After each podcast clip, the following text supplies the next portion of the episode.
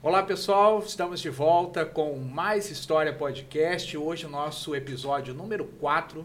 Temos o prazer de receber o professor mestre Sávio Abreu, que vai falar conosco sobre um assunto que está aí na, nas mídias sociais, está aí no, no, nos jornais, na, nos canais, nos sites de notícia do Brasil e do mundo. E nós temos aí como título da nossa conversa hoje o Supremo Tribunal Federal ontem e hoje. Né? Como o canal é o Mais História, a gente vai falar um pouquinho sobre essa instituição, o papel que ela ocupa no cenário brasileiro, né, na República Brasileira, e convidamos com muita satisfação né, o professor Sávio que vai nos auxiliar aí nesse bate-papo é, sobre STF e essa, essa atuação dessa instituição que hoje alguns defendem tanto, outros atacam tanto. E a nossa proposta aqui é realmente trazer profissionais para a gente colocar esses assuntos em dia e com pessoas que têm a formação adequada e está dentro dessa pesquisa para nos é, prestigiar com uma fala mais assertiva a respeito dos temas. Antes de eu te passar a palavra, sabe, eu quero agradecer aí os comentários do nosso episódio 1, 2 e 3, né? E recentemente nós fizemos o, o, podcast de número 3 com o, o, o maestro André Codesso. Agradeço muitíssimo a interação de vocês. Continuem é, acessando as nossas plataformas. Hoje o Mais Podcast está no Spotify, está no Apple Podcast e também o nosso canal no YouTube.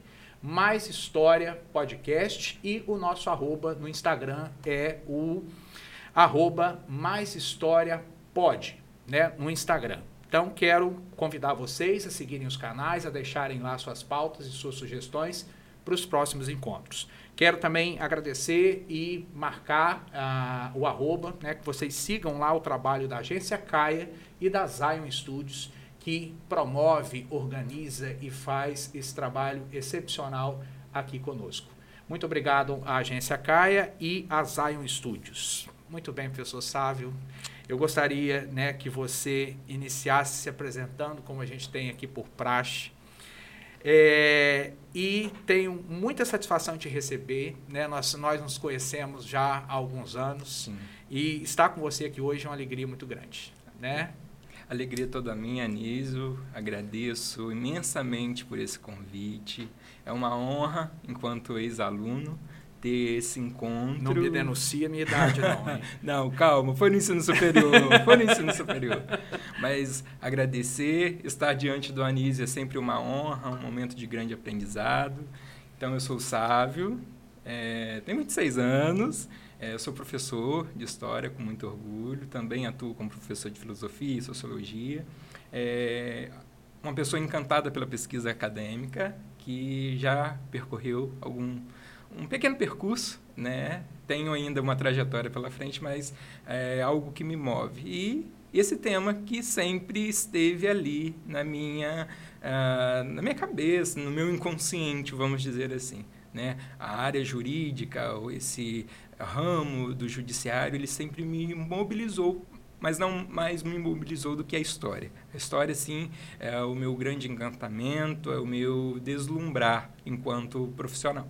Que bom, né? Que você não foi para o campo do jurídico, continuou na Sim. história, mas também não abriu mão do tema que nos fascina. Né? Acho que todos Isso. nós acadêmicos, ou, ou sabe, professores, a gente se encanta por determinado momento histórico e assunto e a gente quer aprofundar cada vez mais, né? Isso. E hoje você é mestre. Sou né? mestre hoje em Sociologia Política pela UENF. Uhum. É, atuo em Itaperuna no segmento básico da educação e do ensino superior. Hoje eu tenho a alegria de dizer isso. É, estou já há algum tempinho eu, atuando como no magistério. Sou de Itaperuna, natural daqui. Ah, vale ressaltar também, Anísio, sou filho do querido Colégio Chequer Jorge. Ah, isso é, isso é importante. É, foi lá que me descobri enquanto alguém que é de humanas, uh, alguém que tem, tinha interesse em ser professor. E logo em seguida, uh, após concluir meus, meu ciclo básico, fui para a universidade, onde eu é, tive formação no Centro Universitário São José, né, onde eu cursei História. É, e ali comecei a dar os meus primeiros passos. Maravilha, Sávio. É, Sávio, a gente fica, né, como eu disse, bastante feliz com sua presença, mas para o nosso espectador aproveitar ainda mais esse tempo aqui no nosso canal, eu já quero né, começar com a nossa, nossa conversa falando realmente do STF. É, 2022 e os últimos anos têm sido ah, bastante intensos, não só no Brasil, mas como em outros territórios no mundo. E a, a gente ouve muito falar que as democracias estão em crise. Uhum. E é, mais do que nunca, eu acho que o papel do judiciário tem sido mais ativo nesse uhum. processo de divisão de poderes, né, que a gente pode remeter lá aos clássicos da ciência política de Sim. divisão e atribuições de que poder cuida do que. Uhum. E aí, é, o seu assunto de pesquisa, que é o Supremo Tribunal Federal, se, se enquadra em um desses poderes. Né? O Poder Judiciário tem aí a alta cúpula é, representados aqui no Brasil pelo Supremo Tribunal Federal, nos Estados Unidos a Suprema Corte e assim uhum. sucessivamente. Mas ainda na tônica das democracias em crise, eu queria começar perguntando isso a você. Você concorda que nós estamos passando por um momento histórico de democracias tradicionais em crise? O termo crise, é, conforme você já disse, ele é um, um termo um tanto quanto problemático, né?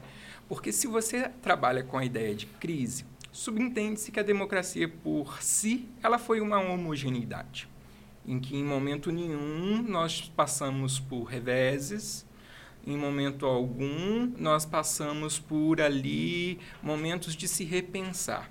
É, eu sou de uma linha mais esperançosa, de não atribuir uma fatalidade. Estamos sim passando por momentos e por conjunturas em que é, é desafiado a, a nossa convocação e o nosso estado de espírito de sermos democráticos. Uhum. Né?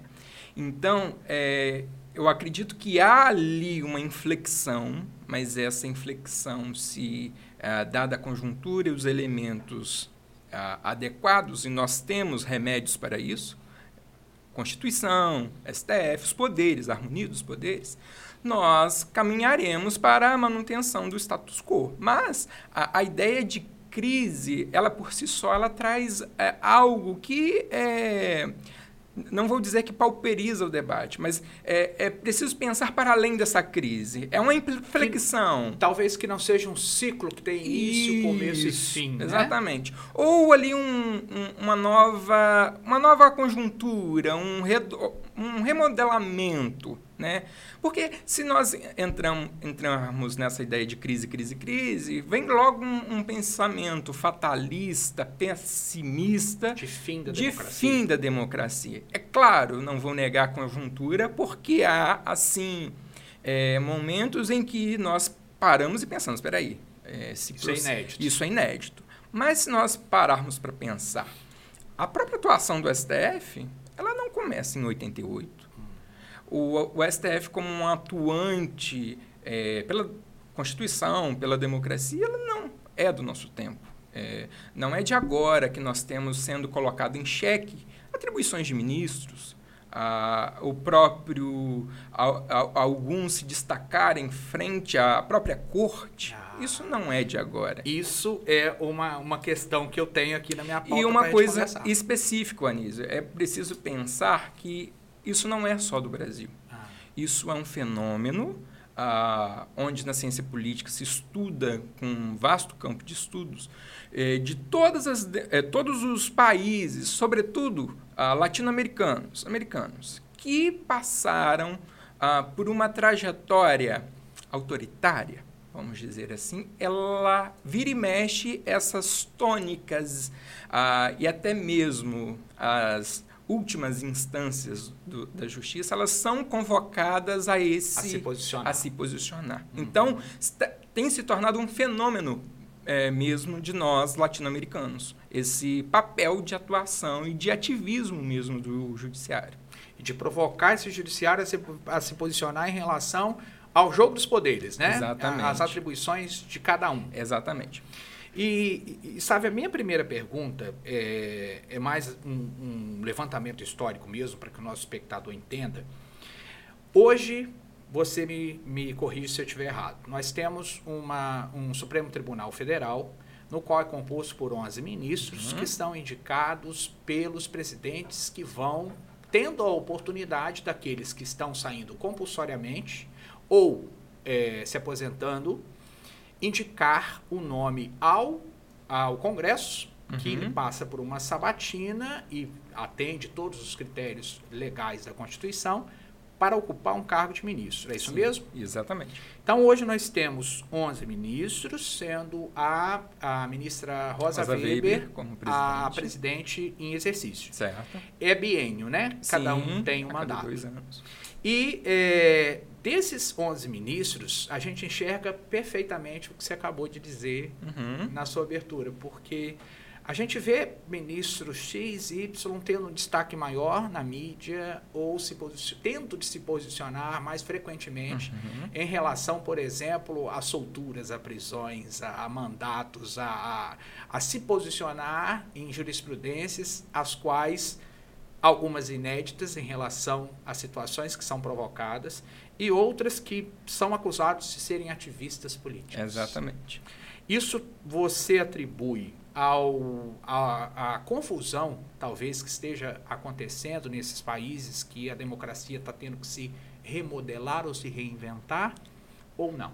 O nome que nós damos a isso, Anísio, é, vamos dizer assim, é, há um fenômeno ah, que é até hoje é, foi deixado um pouco de lado, mas é a, a judicialização da política. Hum se tornou uma tônica. É um Esse termo que a gente é um, ouve muito, né? Ouve-se muito, mas está se tornando cacofônico. Por quê? É, e eu explico. Porque se nós pensarmos na fórmula lá de Montesquieu, da tripartição dos poderes, é natural é, que o judiciário seja convocado em dado momento a dar ali a sua opinião, a decidir e a deliberar. Só que por muito tempo nós acreditamos naquele ideal de justiça em que um, cega a lei ao seu tempo imparcial. imparcial. E nós acabamos caindo em outro conceito que é a politização. Hum. Então, é, são é, elementos que são complicados. E eu retomo a dizer que não é de agora que nós temos é, ministros indo para a mídia. É, se nós pegarmos a Primeira República, nós temos ministros é, escrevendo em jornais com pseudônimos para responder aos seus acusadores.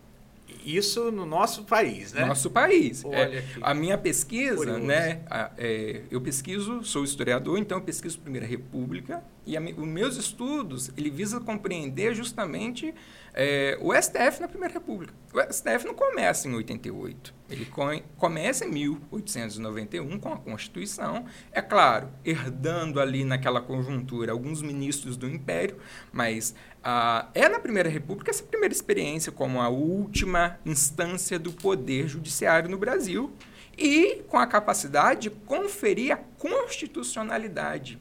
Isso não é pouca coisa. É muita coisa. Porque, a, a, princípio, nós podemos pensar assim: ah, a Constituição está lá, linda, bonita, escrita, ah, muito bem detalhada, mas há Não uma. Funciona sub... na prática. Mas há uma subjetividade, há uma interpretação. E é aí que mora o X da questão. Uhum. Como esse ministro, é, ao deliberar, ele leva consigo quais elementos?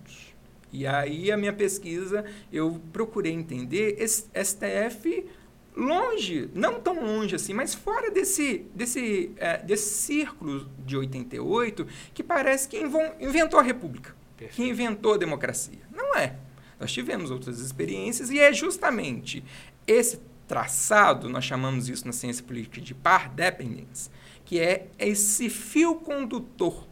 Então, o, o, a minha pesquisa visa uh, justamente demonstrar isso. Olha, o STF não, de hoje não inventou a roda, não inventou o fogo, não descobriu o fogo. Já é um, uma constante na instituição Sim. esses debates e esses Exatamente. chamamentos a, a se posicionar. Exatamente. E é, é curioso você falar que na Primeira República já haviam ali ministros se colocando né, no, no ambiente é, público, Uhum, é, se posicionando, digamos assim. exatamente.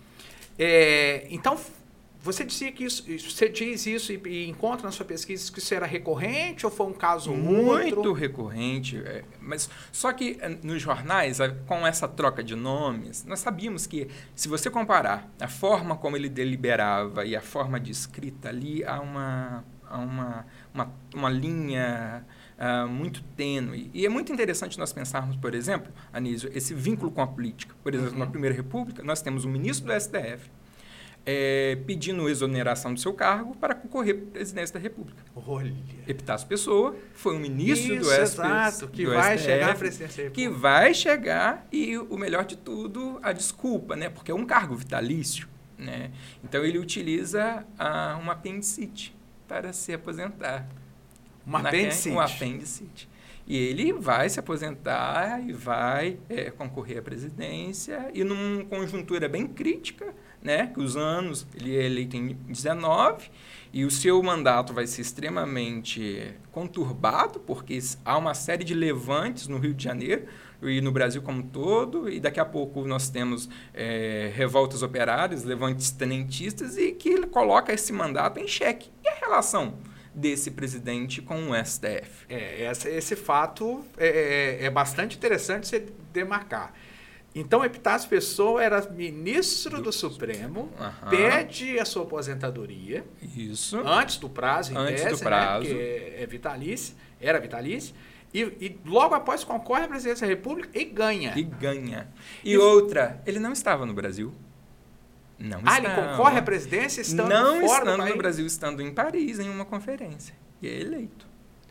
É, coisas da Primeira República Exatamente. que e- e nós precisamos, né, realmente, como a, a professora Thais Ah, conversou sim. conosco aqui no podcast, a Primeira República tem muita coisa para nós estudarmos. né? Inclusive, professora Thaís, um beijo para ela, foi minha grande inspiradora, foi ela que me mostrou ah, esse percurso da Primeira República e foi no centro de pesquisa, né, junto com ela, que nós descobrimos esse terceiro poder, que estava ali quietinho e que ninguém era até há um certo tempo, hoje não mais, mas pesquisa sobre STF que não fosse. E é isso que, que é, a, a- é isso que eu busco, né? É, isso já foi elogiado desde da minha banca, porque é, por- é, há uma até um, uma coisa do destino, né? Estava, estava eu lá na minha na banca de defesa, havia cinco advogados para Assistir. a- assistir.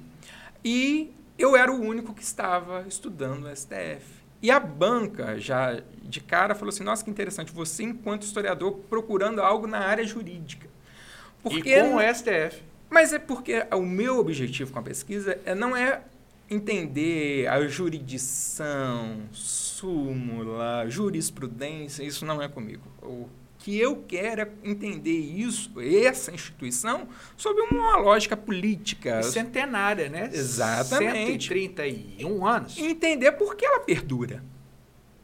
Por que nesses, nessas conjunturas que foram que a nossa república se refez, se remodelou, por que não se foi é, se repensou?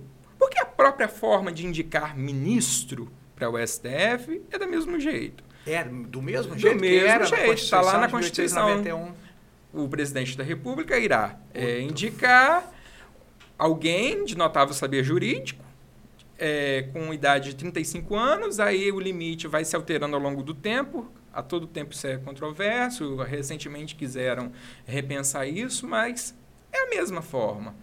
E aí nós temos, por exemplo, pessoas que não são juízes, que são advogados e que são. Indicados para a alta cúpula do judiciário. Problemático ou não, nós temos um vício que começou lá atrás. Perfeito. Isso é um- um- uma questão que eu trago agora para a minha segunda pergunta. Sabe, a gente vê é, ao longo da história do STF que já passaram por lá, né, nesses 131 anos, 43 presidentes, né? Uhum. E a gente percebe ali um elitismo nesse nessa que o Zé Murilo de Carvalho vai chamar de, Exatamente. de República dos Bacharéis. Exatamente. É, é notório quando nós vamos pesquisar realmente a história do STF o quanto essa República dos Bacharéis ainda persiste. Né? Uhum. Nesse- nesses 40, nesses 131 anos, 43 presidentes do STF, apenas três mulheres Uhum. vão ocupar essa cadeira, sendo a ministra Ellen Grace, né, que primeira. vai ocupar a primeira vez de 2006 a 2008 Exatamente. a, a presidência da Suprema Corte e acho que é um marco realmente na, na história jurídica do Brasil. Uhum. Depois vem a ministra Carmen Lúcia, 2016-2018, que eu lembro perfeitamente como Sim. foi atacada e, ao mesmo tempo, elogiada por sua atuação. E, por último, a atual, a ministra Rosa Rosa Weber. E cabe ainda um destaque que me chamou a atenção quando eu fui olhar as fotografias dos presidentes, né, para ser mais conciso, um único negro, Uhum. né, o ex-ministro Joaquim Barbosa. Então, você vê que essa República dos Bacharéis ainda acredito que nas altas instituições de poder são continuam, né? É, na, por exemplo, na minha pesquisa, tem um dado momento que eu pesquiso biografia. Eu Hum. queria entender se essa tese é, trazida por José Murilo, trazida por Sérgio Adorno, é, ela se comprovava de fato. E aí é uma algo interessante de se pensar, porque eu pesquisei história de vida e aí o que nós verificamos, a grande maioria formados em direito, obviamente, ah, e houve sim altos índices de juízes, desembargadores que vão atuar, mas é, um caso me chama a atenção lá na Primeira República, Anísio, de apenas um indivíduo que não era, que foi indicado para a Suprema Corte e não era alguém do cenário jurídico, era um médico, Barata Ribeiro, Barata Ribeiro era médico, Médico. verdade. e não. É claro, é, na sabatina do Senado ele foi reprovado, mas isso mostra. Uma, ele chegou a tomar posse, a sentar. Chegou a tomar posse. Mas o, o Senado Caçou. é, caçou logo o mandato, mas é interessante nós pensarmos como que essa Suprema Corte ainda parece que está alheia a essa sociedade tão plural e diversa. É, é muito, já que é e não há um filtro assim tão como concurso público, não há uma seleção assim tão é, Criteriosa. criteriosa que faz com que ah, determinados cargos sejam, sim, elitistas. É a indicação, né? E essa indicação precisa ser repensada. Né? Se você tomar como um parâmetro a própria presidência da Carmen Lúcia, nós vamos ver que houve uma atuação do tribunal, além do dever jurídico, mas um dever social. Uhum. É, eu lembro de uma das falas dela de fazer valer a lei do ventre livre no Brasil, que Nossa. é quando as mulheres que estavam encarceradas, grávidas, a criança nascia dentro da cadeia. Ou, ah, e aí começou a se repensar essa justiça, né? É, mas ficou também. Né? Nós vimos o, o, a diferença também desse olhar da mulher com questões femininas. E que na, na questão jurídica estavam ali na gaveta ou colocadas de escanteio como não pautáveis, né? Exatamente. Deixadas de lado. Né? E aí nós temos hoje a, a Rosa Weber enquanto presidente, mas ah, nós temos aí o, o tribunal tendo que atuar em outras frentes Uhum. também, porque é um momento é, em que se exigiu, né? em que se solicitou em muitos momentos a presença desse órgão a deliberar, né? É, aí aí o juízo de valor a cada um cabe se foi certo, se foi errado, se mas ele foi convocado. E é, toda essa, essa história é, de STF, a gente precisa também dar um passo atrás, né, Sávio, para a gente pensar o que é a República Brasileira nesses 133 anos, né, que acaba de completar. a gente precisa ver o que veio antes. E antes do Supremo Tribunal Federal, qual era a instância que funcionava Nós- como homóloga dessa instituição? Nós temos o Supremo Tribunal de Justiça. Uhum. No entanto, Anísio, o, ele não tinha essa competência ah, que o STF tem hoje. Por quê? Se nós pensarmos lá o Império, nós temos o poder moderador. E o que prevalecia era justamente os desejos e os anseios do imperador. Então, é, é justamente, é, mas é im- importante observar que ao inaugurar a República, nós temos o convite, né, a solicitação desses ex-condes, marqueses, viscondes, que ocupavam esse, essa cúpula do poder a participar do, Da República? da República. Continuou sendo os mesmos. Então foi uma, como muita coisa na história do Brasil, não foi uma ruptura completa, né? É, a Emília Viotti da Costa, uma grande historiadora, ela diz o seguinte: houve uma nova instituição com velhos membros, né? A permanência, né, desses mesmos atores. E aí, a- o meu foco é a Primeira República, mas o que eu posso falar com você sobre justiça no Império é justamente esse, essa justiça é, entregue às mãos de uma elite, entregue às mãos também de um imperador. E ali era feito que ah, eles, atuavam, havia um exercício de poder mais limitado. Muito teatral, né? Teatro. Né? Não é à toa que José Murilo fala do teatro das sombras, desse Bem lembrado. Nesse é, costurar por detrás, né, que é, ocorria no Brasil e que ocorre, infelizmente. Uhum. Né? E, e sabe, a, a- então a Constituição de 1891 é um documento basilar na sua pesquisa, Sim. né? O que, que você destacaria nela que você é, percebe como um grande trunfo que vai, pelo que você está dizendo, nortear as constituições que vieram depois? Estamos na sétima Constituição Uhum. brasileira, sendo a de 1891 a segunda. O Uhum. que, que essa segunda Constituição trouxe de é, empoderamento, se, é- se a gente pode usar esse, esse termo, para o que veio a se chamar Supremo Tribunal Federal? Bom, num todo, a Constituição de 1891 ela é inovadora. Primeiro, ao estabelecer o regime republicano. Segundo, por estabelecer o federalismo. É preciso pensar federalismo e instâncias de justiça. Por quê? Porque se estabelece já na Primeira República as instâncias de poder municipal, estadual e federal. Então, já de cara esse, é, esse remodelamento ele é extremamente importante para o que vem depois.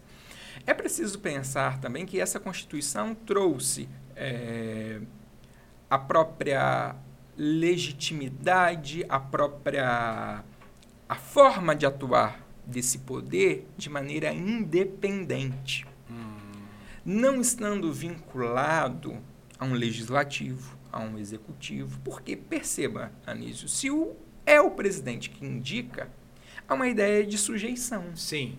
Mas é, não é, quase que automático Hum. pensar ministro X é de fulano ou de Beltrano como presidente da República. Mas não é bem dessa forma que as coisas acontecem, né?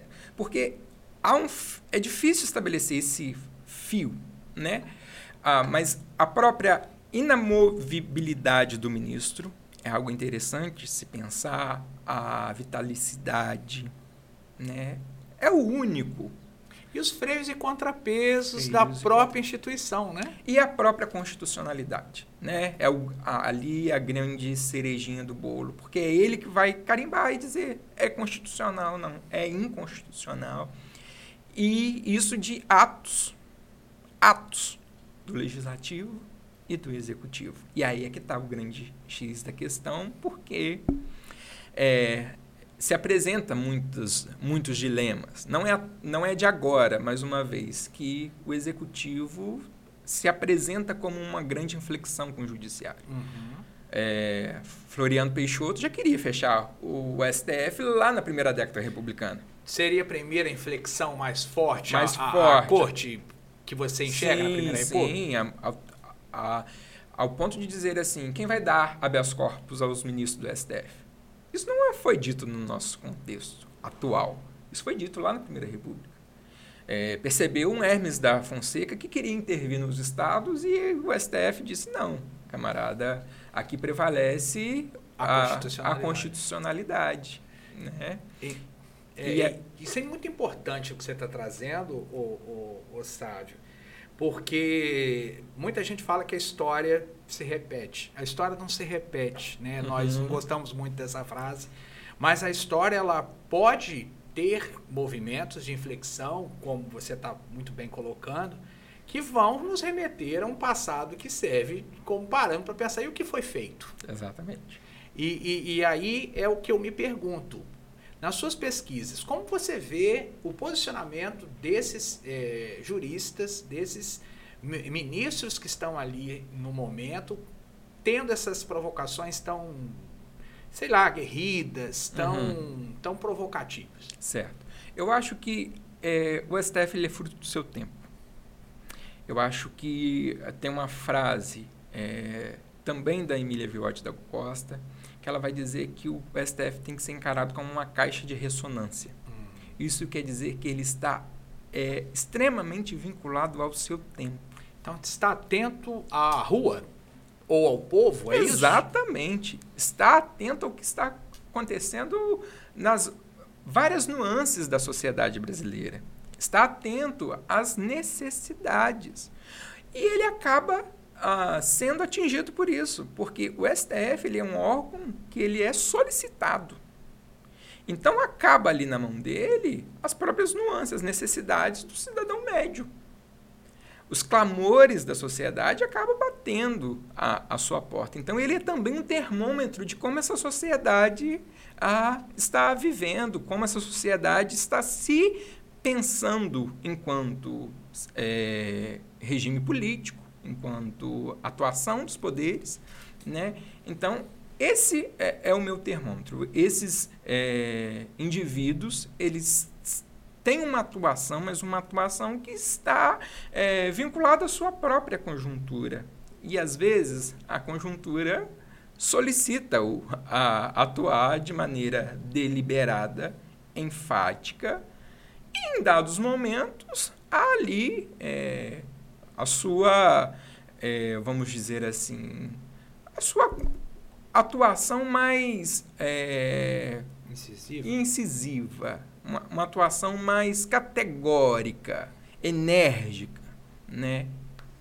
E, e dentro dessa, como sendo o que você está apontando, que ele é muito sensível o que está acontecendo aqui entre nós, meros mortais, essa corte também é pressionada por é, às vezes, iniciativas não tão é, confortáveis a elas terem de decidir. Uhum. E você encontra isso na Primeira República, por exemplo. Hoje a gente vê assuntos que ainda são tabus na sociedade brasileira, como, por exemplo, a questão do aborto, uhum. a questão da legalização ou descriminalização das drogas. Você vê assuntos que na Primeira República isso era é, também provocado a corte é, a se posicionar? Sim. Tem um caso emblemático isso me marcou muito. Na Primeira República, uhum. uma meretriz solicitando habeas corpus no STF para receber os seus, vamos dizer, honorários, honorários pelos serviços prestados. prestados. Exatamente. No STF. No STF e foi aceito. O melhor de tudo. Então, é, nós temos no, lá, já na Primeira República. Você lembra que ano é isso? Ou a década? 1908. Mentira. Se 1908. eu não 1908, se minha memória não falha. Mas nós temos casos muito emblemáticos, por exemplo, o próprio STF dando direito lá na revolta da vacina de violação de domicílio para que a população seja fosse vacinada. É o STF que vai ter uma jurisdição é, para se acabar. É uma com... iniciativa totalmente impopular Exatamente. a imagem da corte, né? A acabar com porcos que eram criados livremente no Rio de Janeiro.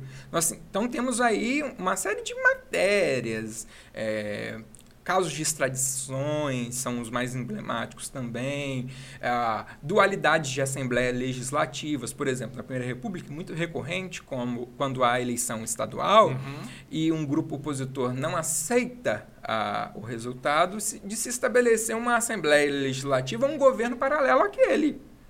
Ordem do dia, muito comum. Assim, foram vários os casos. No, é, em estados que fizeram em estados, isso. nós chamamos é, em estados, isso era reconhecido em estados de segunda grandeza, então muito recorrente. No Rio de Janeiro, 1922, acontece um caso desse. Ceará, Bahia, é, Rio Grande do Sul, muito recorrente esses casos de dualidade de Assembleia. Nós temos também. É... Guardado as proporções, é o que aconteceu é, na Venezuela com o Guaidó, com, com, com os partidários do Maduro, é uhum, é isso? Exatamente. Mais ou menos isso. Então eu me autoproclamo o líder, o legítimo, legítimo o outro e acabo. Não. Exatamente. Mas é muito recorrente também na Primeira República haver solicitação de habeas corpus para pagamento de dívida.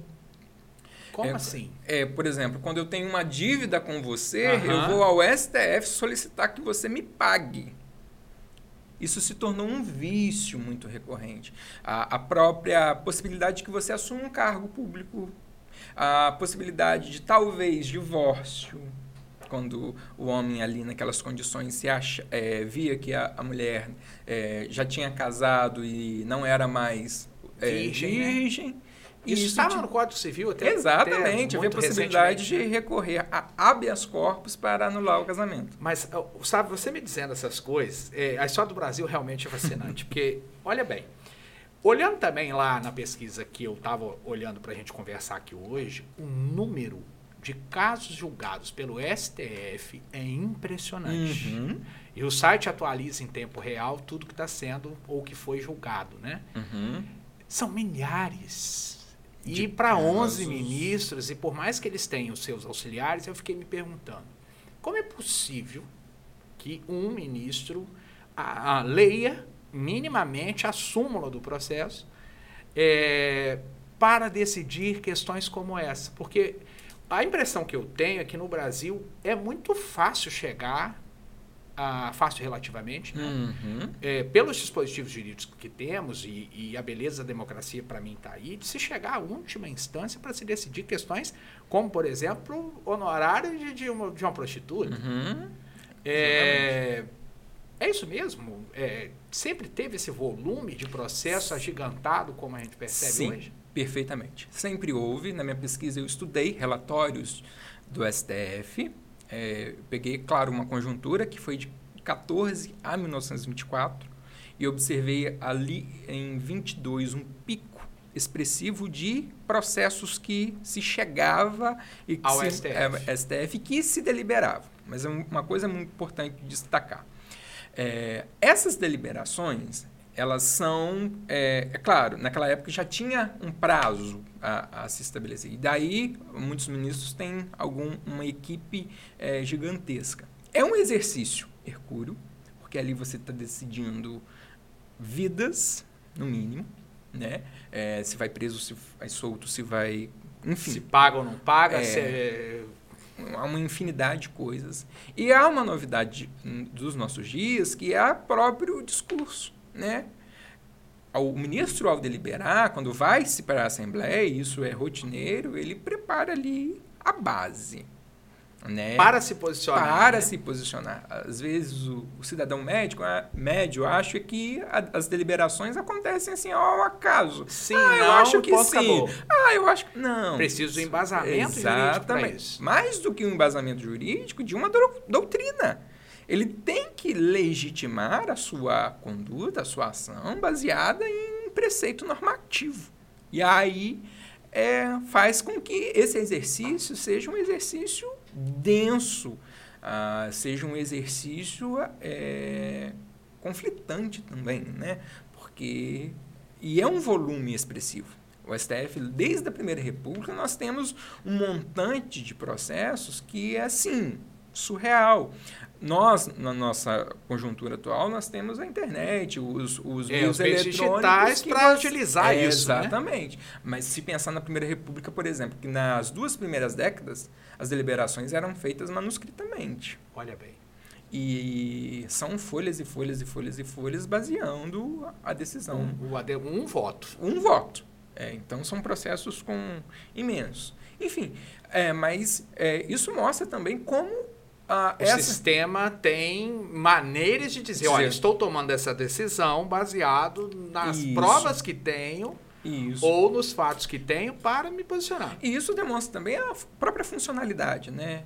Isso demonstra também que esse, essa instituição, ela também, de certo modo, está ali acessível, né? Agora, quem acessa é, é, é, o grande dilema, né? Porque nós vamos observar ah, que desde a Primeira República, se acessar ao STF era caro, porque é, quando vai se subindo de instâncias, tem honorários os advocatícios né? e tem os custos que têm que ser pagos, enfim. Mas mesmo assim, acaba se mantendo um volume que é significativamente expressivo e, sobretudo, um, um, um tipo é, processual que é e se mantém, que é o habeas corpus. Né? A todo, quase que a todo dia o STF está deliberando habeas corpus de alguém.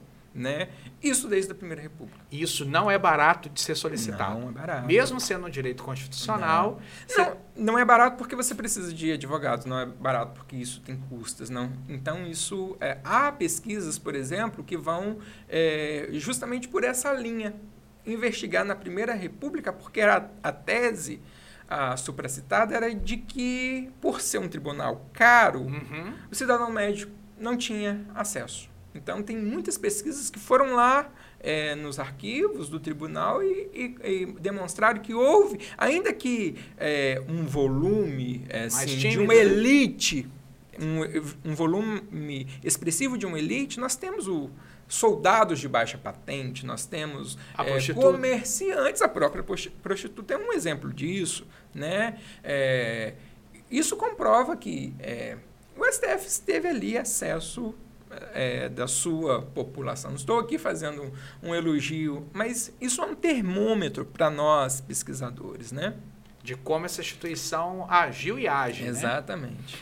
É, é impressionante você falar isso. E eu, ultimamente, tenho assistido às decisões que circulam na mídia e hoje, né, com a, a, a, o canal do Supremo Tribunal, que transmite isso ao vivo para todo mundo ver as decisões, que é algo que também está sendo discutido se uhum. vão permanecer ou não desta forma. É, em alguns casos acham que não, outros já votam que tem que ter maior transparência possível. Enfim, é, esse órgão como um todo, sabe, eu, eu vejo essas, esses debates acontecerem, esses votos longos, às vezes para decidir uma questão que você fala, gente, vai ao ponto. Seria tão simples. Não, eles vão uhum. voltar na história, vão buscar jurisprudências lá, lá do atrás. passado para basear o voto. Uhum. Isso é, também é recorrente no que você encontrou nas suas pesquisas ou isso é um traço mais contemporâneo desse judiciário que está cada vez mais atuante no sentido de ser mais provocado a se posicionar com questões que as outras instâncias não resolvem. Isso é uma tônica recorrente. Desde a Primeira República, é, isso se apresenta e é importante você falar em transparência, porque é, nós temos, por exemplo, é, até 24 1924, nós temos os jornais publicando os relatórios de atividades do STF. Jornais circulantes, circulantes. ou do próprio Supremo? Não, jornais circulantes. Olha. E a partir de 24, isso cessou por uma uh, por falta de auxílio financeiro. É, porque e não devia ser barato. Sim, e também por uma questão normativa. Porque naquela época eh, se pensava muito qual jornal vai que é o ficar mais adequado para ficar com essa exatamente quem vai fazer isso e se pensava já lá na primeira república nessa mesma tônica de transparência faremos sessões fechadas ou sessões abertas ao público uma figura importante para se pensar isso é Rui Barbosa é, eu, é, era uma pessoa que eu ia te perguntar sobre. Rui Barbosa continuar. era aquele que, que é, participou da Constituinte, foi quem representa o Brasil em Haia, né? Exatamente. Foi um jurista que pensou a própria formulação do STF, mas depois se tornou um severo crítico a sua atuação. E ele era uh, um daqueles que de defendia, e eu também defendo, a transparência. Né? É importante que a sociedade uh, tenha acesso ao que está acontecendo. Uh, por que esse ministro vota? Baseado em quê? Quais argumentos ele utiliza para isso? Eu acho que trazer isso às, claras isso foi um benefício muito grande para a República, uhum. para a democracia. Porque, Anísio, se você olha, por exemplo, uma imagem do, de um ministro do STF, uma foto dele deliberando, ele parece um extraterrestre. Até pouco tempo não se tinha esse conhecimento. Porque o único órgão de cúpula que utiliza uma toga, por exemplo. Isso é um. Isso é interessante. Isso é um, um, uma construção, isso você é um. Isso, você acha que isso tem a ver com as redes sociais? Exatamente. Redes sociais. Porque, por exemplo, você ouve, por exemplo, se a gente pegar ministros de 20 anos atrás, se a gente perguntar ou se a gente for para a imprensa de 20 anos atrás, dificilmente as pessoas, um comum, saberiam o nome dos ministros ou conhecia o rosto deles ou delas. Exatamente. E hoje eles entram em avião, são aplaudidos ou avaiados. Estão de férias e não sei aonde são aplaudidos reconhecidos. Reconhecidos. O mais interessante é que eles são reconhecidos. É, e em décadas passadas isso não acontecia essa, esse papel de mediatização que ocorreu, ao mesmo tempo que foi extremamente produtivo, uhum. positivo, ele também tem, tem esse lado. Reveses, né? É claro, porque eles se tornaram estrelas. É, e são pessoas públicas. São pessoas públicas ah, reconhecidas até onde moram, Sim. quem são seus filhos, quem são seus cônjuges, As rotinas. rotinas. Então, ah, ao mesmo tempo que isso é muito positivo, isso é problemático. Até figurinha de WhatsApp hoje nós temos com o ministro de STF. É verdade. Assim, a torto e a direito.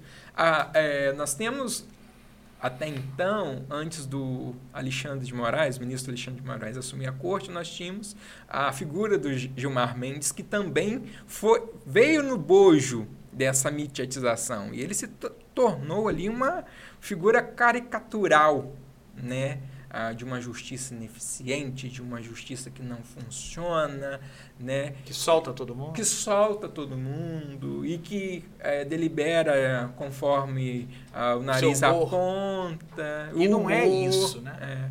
Não é, não é dessa forma, mas é, são os dois lados da moeda, né? Ao mesmo tempo que isso foi extremamente produtivo, na medida em que trouxe transparência, na medida em que nós pudemos é, assistir quase como uma grande, um evento solene nacional, julgamentos é, célebres como Mensalão, é, Lava Jato, tantos outros.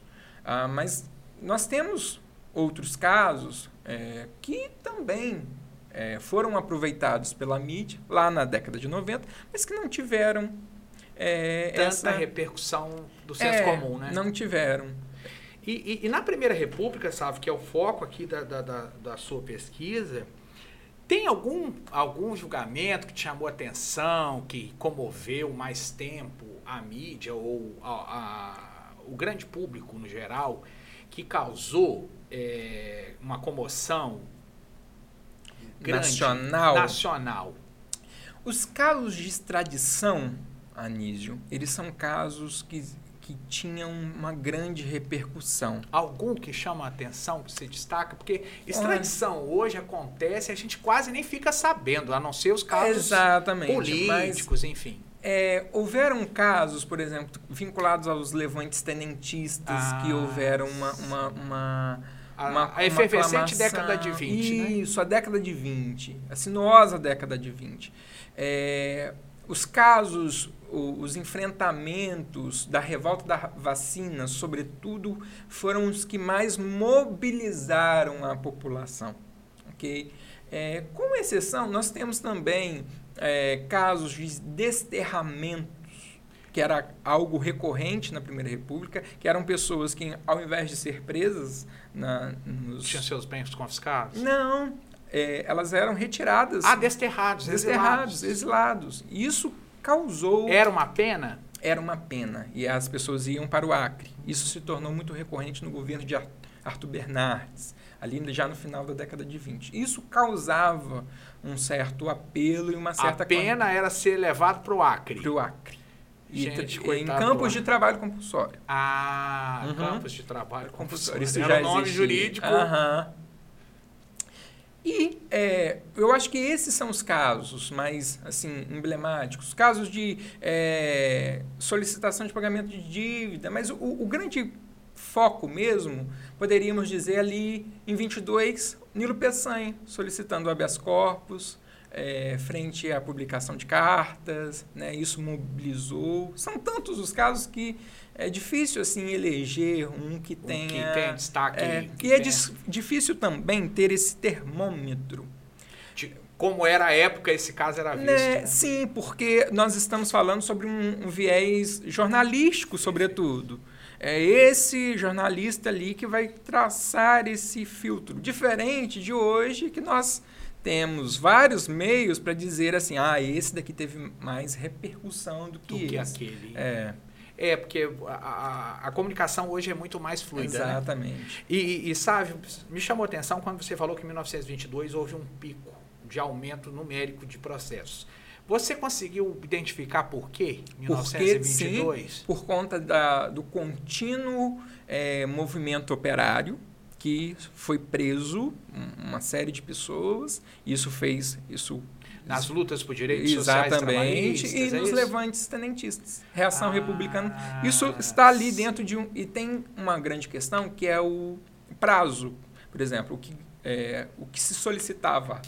Se entrasse na justiça hoje, naquela época, seu processo provavelmente seria julgado daqui a um ano. Então, ele isso faz... no STF. Isso no STF, hoje porque tinha que fazer... É, porque havia todo o rito que precisava passar uh, os processos. Né? Então, o, o, meu termômetro foi justamente isso, por, porque ali naquela conjuntura nós temos um movimento operariado sendo preso por estar se mobilizando, nós temos uma reação é, republicana, onde os comícios, e é ali que se iniciam os comícios no Brasil, onde nós temos muitos embates é, e é por conta dessas circunstâncias que nós temos um aumento de deliberação.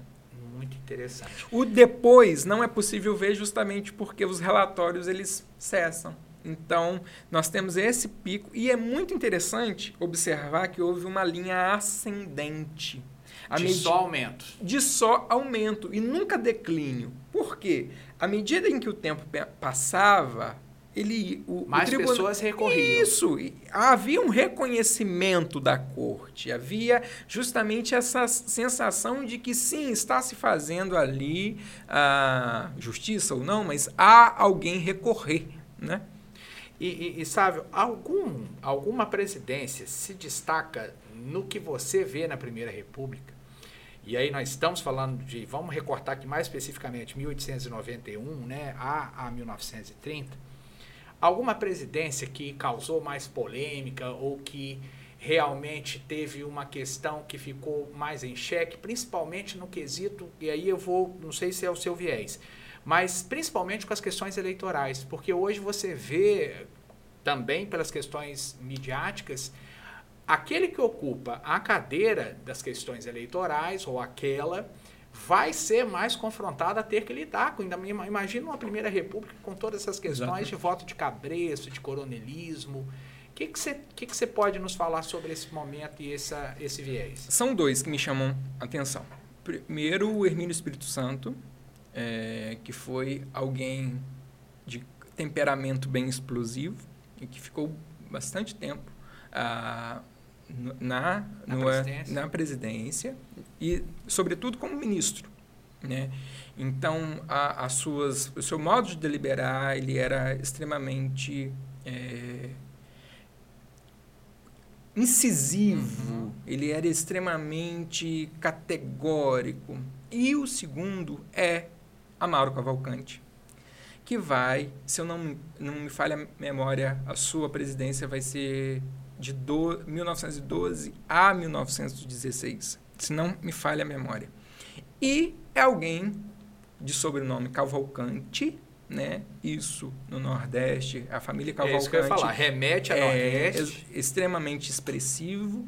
E o mais interessante é se pensar que, ao mesmo tempo que nós temos um ministro no STF Cavalcante, nós temos um ministro da Guerra e um ministro da Indústria. Isso, Todos três irmãos. Três irmãos Três ocupando irmãos. cargos de poder ao de- mesmo Ao tempo. mesmo tempo, ali, em, em uma conjuntura muito é, específica. E reconhecido justamente por beneficiar. Um aliados. grupo. Ah, isso é, aí, aí E aí a mídia vai e- pegar em cima É, e, e, questionar. na, né? na Primeira República, nós temos um cenário que é um cenário oligárquico, de grupos regionais. E isso, ah, quando nós falamos de oposição, ao mesmo tempo que há esse cenário de oposição traz um desgaste ao debate público, ao mesmo tempo que ele traz, sabe, essa, esse cansaço, mas ele é extremamente produtivo na medida em que ele denuncia, Sim, ele sim. põe à luz, ele mostra, ele coloca às claras o que está acontecendo, as nuances do poder. Os Cavalcantes são de Pernambuco? São, se eu não me engano, Cavalcante. Cavalcante e Albuquerque, né? E Albuquerque. Albuquerque. É, são são famílias que marcam mesmo a história até hoje. Até hoje, até os Até nossos hoje. dias. E, e- e é muito interessante ver que, é, como você muito bem colocou no início da nossa conversa, e aí a gente já está caminhando para o final, olha, olha como Poxa. o tempo passa, né? na hora que fica bom, né? Agora que tá ficando bom. É, como que nós precisamos debater, e aqui um espaço interessante para a gente tentar tirar isso da academia e trazer para mais pessoas pensarem que, como instituições como o STF, como o, o próprio, a- a- o próprio Congresso, né, nas suas esferas de Senado e Câmara, Uhum. na história do Brasil são muito específicos em seus momentos históricos, como você falou, são caixas de ressonância Uhum. e que não há a invenção da pólvora por si o tempo todo. Sim. Sempre há precedentes. É, Você me contando isso, que é uma área é, pouco estudada na história, Sim. é, essa, esse, esse casamento história E ciências jurídicas e ciência política. É, porque é, o meu objetivo, Anísio, era entender justamente como esse tribunal surgiu, é, atuou e se perdurou. É porque no- no Brasil, uma instituição durar tanto tempo, é, mesmo com todos os contextos que passamos, né? Sete constituições. Mas observe, Anísio, o presi- até o mandato presidencial ele alterou-se. A própria possibilidade de reeleição, atribuições, competências, tanto do legislativo quanto do, do executivo, a todo momento nós estamos repensando isso. Não estou levantando uma bandeira aqui disso, mas o que faz com que essa instituição, essa instituição caminhe com uma linha tão é, tênue, com a linha tão marcante. Claro, há jurisdições que alteram ali, mas a forma de indicar é a mesma. Lim- não há um limite para esse ministro ficar. Por exemplo, nós temos ministros que ficou, ficaram 40 anos, Sim. 30 anos. É, o que há é o marco temporal de, de Idade. aposentadoria compulsória por idade. Fora É. isso, né? E entender justamente como esse tribunal atua. É, entender para além de um debate, embora na, na atual conjuntura tem se pauperizado tanto, tem se falado tanta coisa sobre essa instituição, mas afinal, o que ela é? É.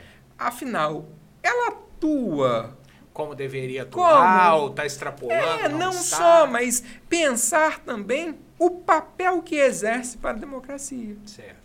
Porque se nós tirássemos, nós é, acaba, quebra e- essa tônica democrática, né?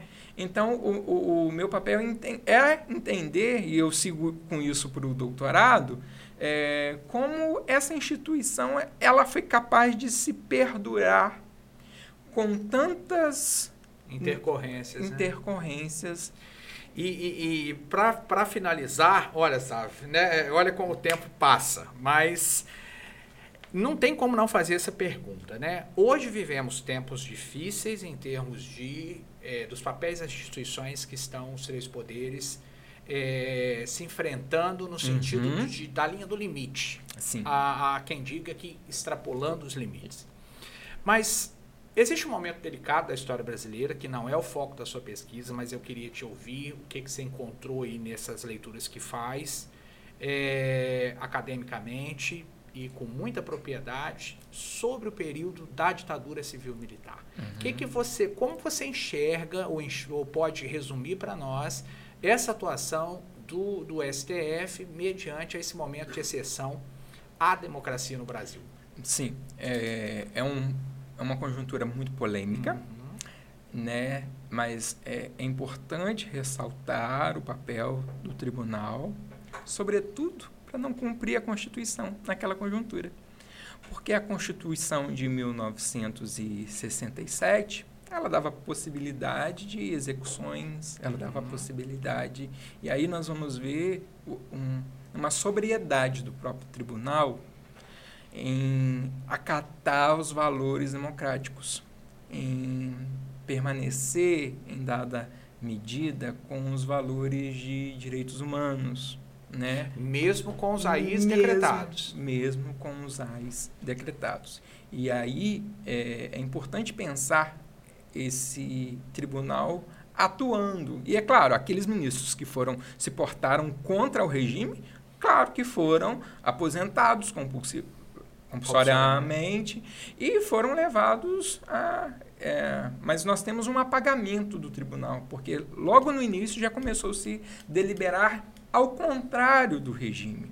Né? É porque nos livros de história você não vê Nada. absolutamente nada envolvendo questões tão delicadas do ponto de vista Não. jurídico, como habeas corpus, como prisões, como E, exílios. e isso me, me mobilizava, me mobiliza, Anísio. Quando nós pensamos em história, Uhum. história política Uhum. e lógica institucional, nós pensamos apenas no quê? Executivo, legislativo.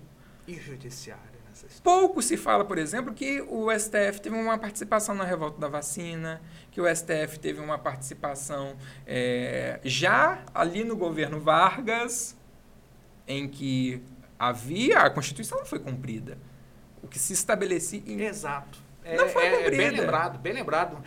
Que constitucionalidade é essa que reconhece um Exatamente. governo que não vence a, vias E foi? Vargas que diminuiu o quantitativo de ministros. De 15 fomos para 11. Então, é importante pensar. E esses ministros foram aposentados também, sabe? É, Colocados, é, né, aqueles que não que, se- que não viam a não constitucionalidade eram nisso. exatamente. Então isso também me mobilizou. Em, a- ao meu ver até então era que esse STF não não chegava a ter ele essas questões. Ele estava alheio. Ah, e há até no inconsciente coletivo de que esse tribunal surgiu agora em 88, que ele teve esse protagonismo na última década. Ponto importante você falar. Não, há um, um lastro. Nós vamos ver no governo Dutra, no governo de Juscelino, é, uma série de questões que. Acionam essa instituição acionam. Com, com, com o poder que ela tem, né? Exatamente, mas é, a- ao meu ver, é, parece que depois daquele do caso Collor de Mello, lá no início dos anos 90, é, com aquela, aquela atuação midiática e com todos os reveses que aquilo se apresentava com o presidente, tendo como um primo na, na Suprema Corte, nós temos aí De novo, Um- né? essa relação. uma, um descortinar. Né? Foi justamente abrir esse, a porta desse tribunal e investigar. E, Anísio, um adendo aqui, é, a minha fala é sempre é, aqui observando essas nuances que tem que ser dita, mas eu afirmo e ratifico o meu é, desejo e valor democrático. Eu acho que é uma instituição indispensável, né? Não se pensa democracia. Tem se demonstrado assim. né? é, não, e, e isso endosso que não é um fenômeno apenas do Brasil. Uhum. É algo que está se recorrendo ah, na América Latina e que é, é- é é típica, é, própria de sociedades que viveram esse excesso de executivo, ou em dado momento de legislativo, talvez, mas como um fenômeno e, e abraçar isso como parte da nossa história. Né? Atual e ressonante como a instituição se apresenta. Exatamente. Não é destruir, pauperizar, diminuir que nós vamos chegar a uma solução, é, que nós vamos reescrever a história do nada. Nós somos frutos do nosso tempo, do nosso contexto. Então, é, é próprio é, da conjuntura que haja essa atuação. Muito bem, sabe? Olha, eu geralmente no final dos podcasts eu dou uma recomendação de leitura. Certo. Mas hoje eu vou passar a missão para você, que estou vendo que trouxe aí.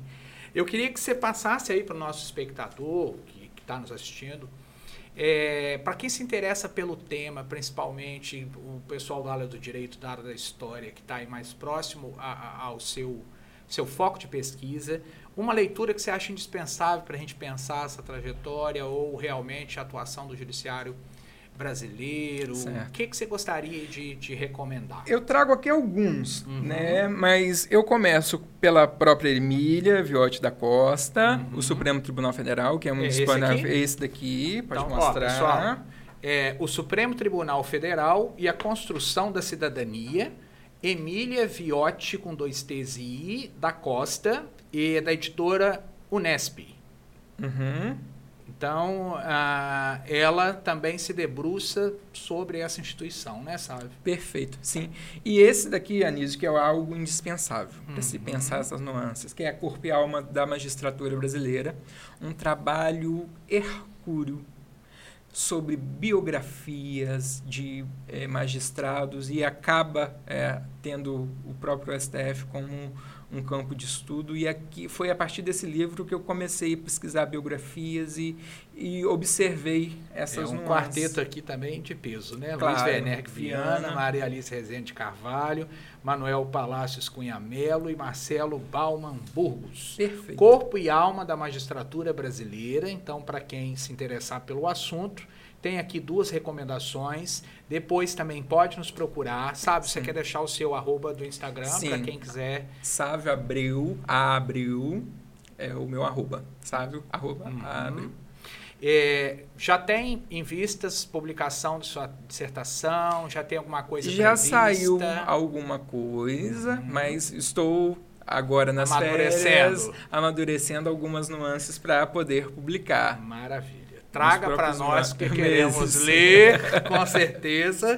E acredito que né, o seu tema, como eu já te disse mais de uma vez, é mais do que atual. Né? É uhum. É necessário, porque você está trazendo, do ponto de vista histórico, realmente a atuação de uma instituição centenária certo. e que tem toda essa trajetória que você.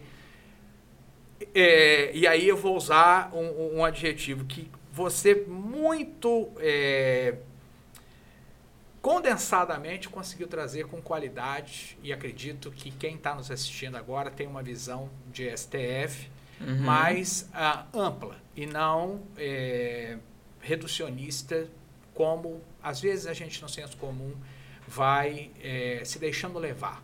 Né? É necessário realmente a pesquisa é necessário o debate e isso é para lá de interessante. Então quero né, me despedir de você, agradecer pela sua presença, né, pedir aí que as pessoas deixem os comentários da nossa conversa aqui hoje, que surgiram pautas, que realmente uhum. interajam conosco para a gente poder dar continuidade a esse trabalho que está sendo um grande prazer aqui fazer junto à agência Caia e a Zion Studios, é, o podcast Mais História. Tá? É, tá? Obrigado mais uma vez. E até o próximo episódio. E nós ficamos por aqui com mais História Podcast e mais história nas nossas vidas.